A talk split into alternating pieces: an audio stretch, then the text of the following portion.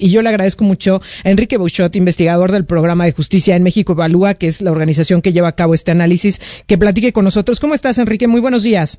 Muy buenos días, Erika. Muchas gracias.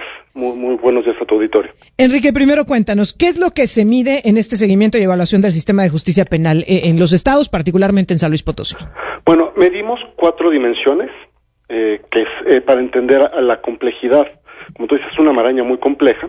Entonces, lo primero que nos interesa entender es si el sistema se comporta como sistema. Si son cuatro instituciones, cinco instituciones que se coordinan, que tienen objetivos comunes, que definen sus retos y que jalan parejo hacia la obtención de algún de algunas metas de, de forma homogénea y hay una distribución racional de los recursos acorde a las necesidades de cada uno.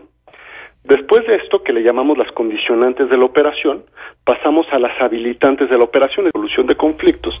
Es que están atrapados en, en un esquema burocrático sin muchas alternativas de salida, que tampoco depende del, del, del, Ministerio Público que te atiende. Al final de cuentas, él hace lo que puede con lo que tiene, con 170 carpetas junto con la tuya. sin indicaciones claras de qué debe atender o no, porque él se le evalúa por la cantidad de carpetas, no por el contenido de las carpetas. Entonces, desgraciadamente los funcionarios de ventanilla o los funcionarios investigadores, pues también están maniatados. Entonces, las consecuencias son, mi caso no sale por mecanismo alternativo, mi caso no se lleva a juicio, sería ridículo que en un borrachazo o en un accidente llegáramos a juicio, pero ni siquiera ahí llegamos, no salimos por mecanismo alternativo y quedamos en un limbo. Y en este limbo, ojalá solo estuvieran los borrachazos, en este limbo también hay cosas gravísimas como trata y la trata no se está atendiendo como lo que es un fenómeno de macrocriminalidad con una red.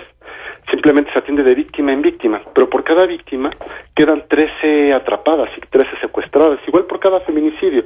Entonces, el, lo que termina siendo las consecuencias es ni atiendes lo masivo, los robos simples, las lesiones, los daños en propiedad ajena, que representan alrededor del 35-40% de tu carga de trabajo, pero tampoco atiendes lo que es hiperlesivo, violaciones, eh, homicidios, secuestros, trata, feminicidios, crimen organizado, lavado, eh, eh, crimen organizado en múltiples formas, que representa muy poquito, el 2-3%, pero ese 2-3% tampoco lo estás atendiendo. Entonces al final no atiendes nada y quedas en un, pues como en una especie de desamparo institucional.